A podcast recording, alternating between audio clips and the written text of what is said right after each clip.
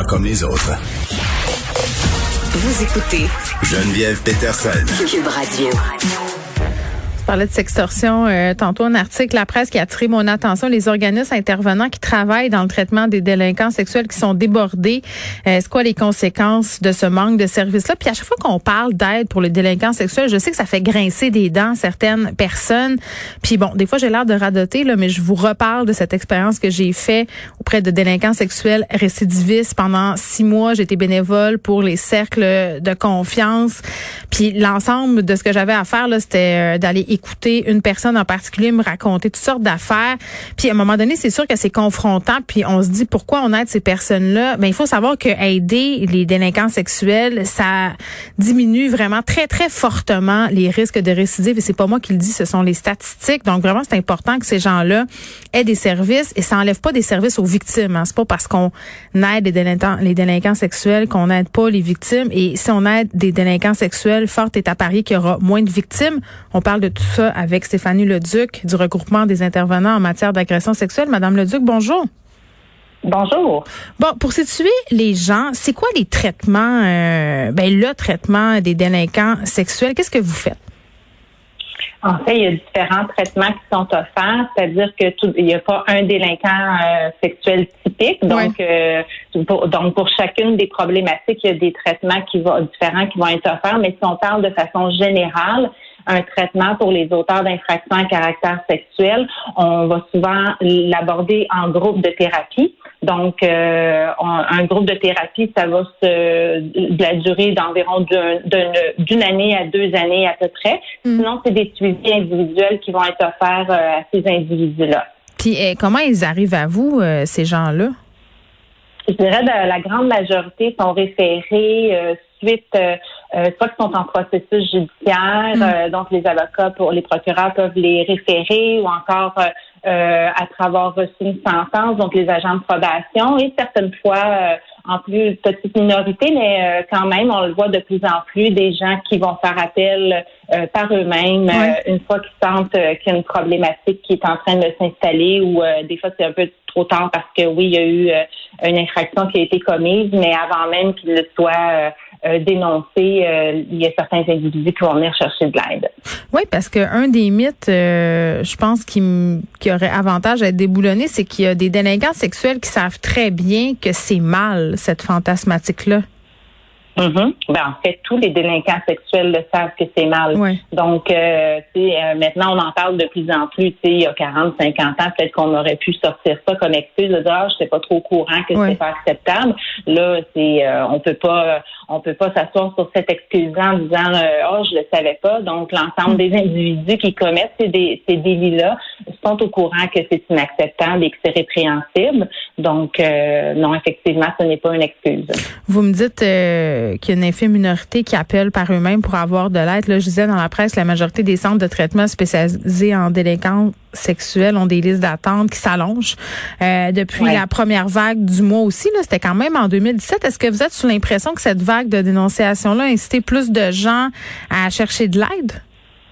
Ben, en fait, de façon générale, les gens vont chercher de plus en plus euh, de l'aide. Donc oui, cette vague-là a contribué au fait qu'on a plus de demandes. Hmm. Euh, on en parle de plus en plus grâce à cette vague de dénonciation-là et ça continue encore. Euh, donc on a reçu, je dirais, on a vécu un petit pic, si je peux me permettre, là, de demandes de services. mais il reste que parce que la société est je vais dire, est un petit peu plus ouverte, là, et on en parle plus, ben, les mm. gens euh, cognent à nos portes plus facilement. Mais ça ne veut pas dire que nos services sont plus faciles à trouver et à obtenir non plus. c'est ça, dites-moi, Madame Leduc, c'est quoi le délai moyen d'attente?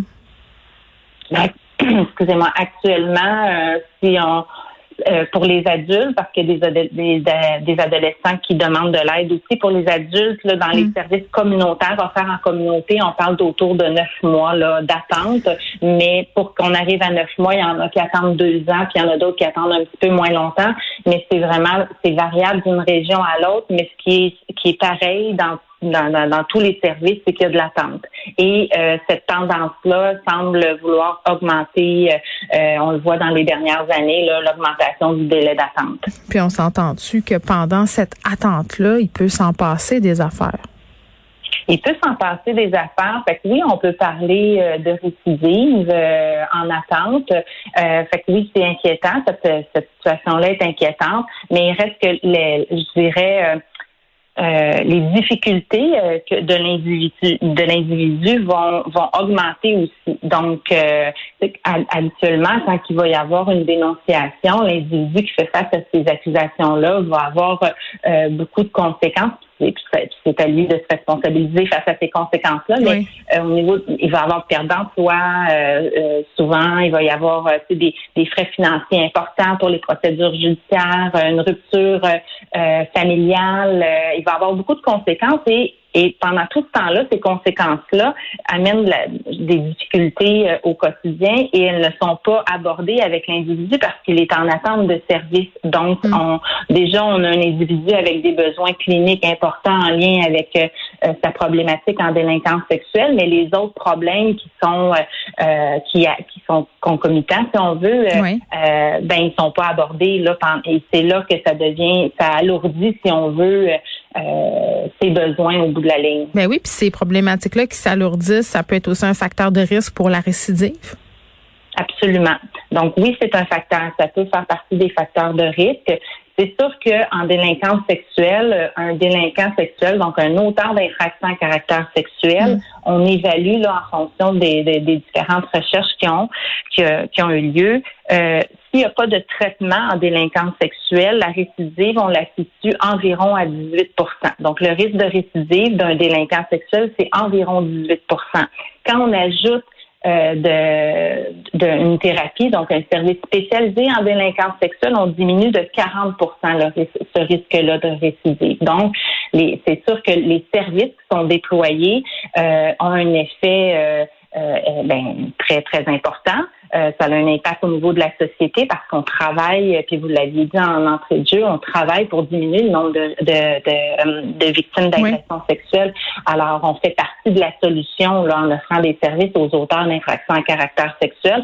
Alors, l'accès à ces services-là ben, vient diminuer le risque mm. que peuvent représenter ces individus-là. Ben, je le disais parce que je pense qu'on a tendance à perdre ça de vue, Madame Leduc, parce que c'est tellement un crime horrible, tu sais, qui, qui est mal perçu par la population. On a très peu d'empathie Hein, pour les délinquants sexuels, puis surtout pour les délinquants sexuels qui agressent des enfants. Euh, puis je pense qu'on oublie trop souvent qu'en les accompagnant, justement, on réduit euh, les risques. Donc, c'est important qu'on le ressouligne au, crayon gras, à mon sens. Euh, dans l'article de la presse, on parlait aussi, puis vous me disiez tantôt que vous traitiez des adolescents.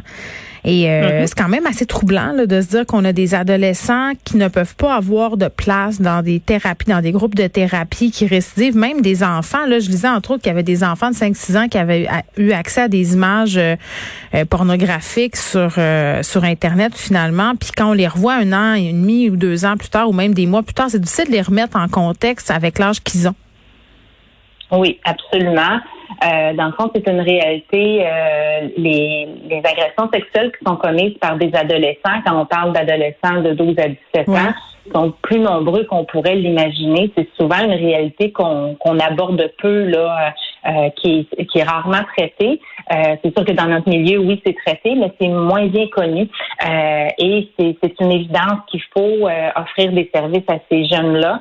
Et comme, comme l'exemple dans, dans l'article qu'on a lu ce matin, mm-hmm. oui, il y a des jeunes, les plus jeunes, c'est 5, 6, 7, 8 ans, qui, qui ont des comportements qui, qui sont qui sont ben, problématiques. répète ce qu'ils ont vu, en fait ben ils ont accès à du matériel euh, pour euh, X raisons. Euh, ils peuvent reproduire ce qu'ils ont vu. Mm. donc même une notion de consentement, si on veut, à cet âge-là, c'est difficile. Donc et les services sont pas nombreux pour ce type de problématique-là. Mm. alors et, ils sont pas nombreux, ils sont très spécialisés. Fait c'est une des causes, euh, je dirais, qui contribue au fait qu'on a de la difficulté à, rendre des services rapidement parce que les intervenants qui doivent euh, offrir ces services-là, ce sont des, des psychothérapeutes, psychologues, psychothérapeutes qui doivent avoir une expertise en délinquance sexuelle. Et cette expertise-là, elle est, elle est longue à obtenir. Donc, ça vient augmenter nos difficultés à recruter euh, du personnel. Ben oui, parce que évidemment, c'est super tabou. Puis à propos du financement aussi, le sais que euh, l'organisme communautaire euh, pour lequel j'étais bénévole avait de la misère à obtenir du financement, mais même à votre niveau, est-ce que vous pensez que les perceptions par rapport à la délinquance sexuelle contribuent au fait que vous manquiez de ressources? c'est sûr que c'est pas mal moins le fun pour un partenaire privé de dire, par exemple, j'aide tel organisme communautaire qui aide les délinquants sexuels versus je donne de l'argent pour aider les enfants pour le cancer du sein. Le gouvernement, même à faire, là, est-ce que le chèque, est-ce que le chèque serait plus facile à avoir si euh, on visait une autre ben, population? Ben, en fait, c'est comme organisme communautaire, autant nous, le RIMAS, que l'ensemble de nos membres qui offrent des services à la population, on repose essentiellement sur euh, euh, de l'aide gouvernementale qui vient du ministère de la Santé et des Services sociaux. Je dirais que dans les dernières années, il y a eu une, évolution très positive là, par rapport à, à, notre rapport à la lutte contre les violences sexuelles, c'est-à-dire que tranquillement, on voit une meilleure reconnaissance de notre importance d'exister. Vous en aviez perdu aussi euh, pendant le règne des conservateurs là, au fédéral?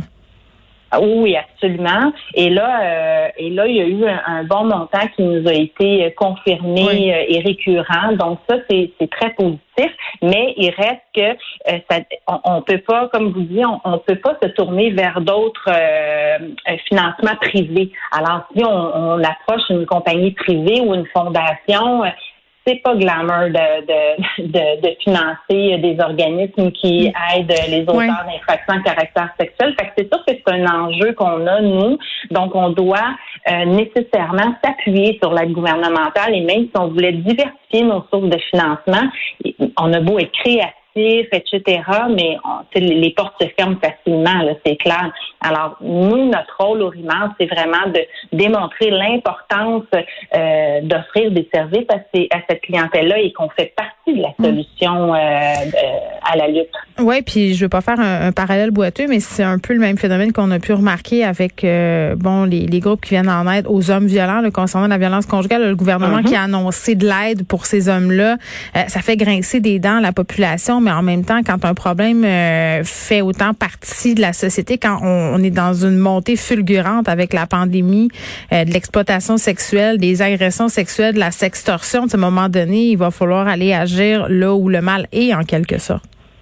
Absolument. Et puis d'offrir de, de, l'aide ou développer euh, des services seulement pour les victimes, autant les victimes de violences conjugales ou de violences sexuelles, c'est de responsabiliser simplement, c'est en, je veux dire, juste les victimes, alors que c'est les auteurs qu'on doit responsabiliser. Alors quand on fait des campagnes de prévention et de sensibilisation et on, et on, montre aux victimes comment se défendre, comment dénoncer, c'est super important. Là, on n'enlève pas l'importance de ça.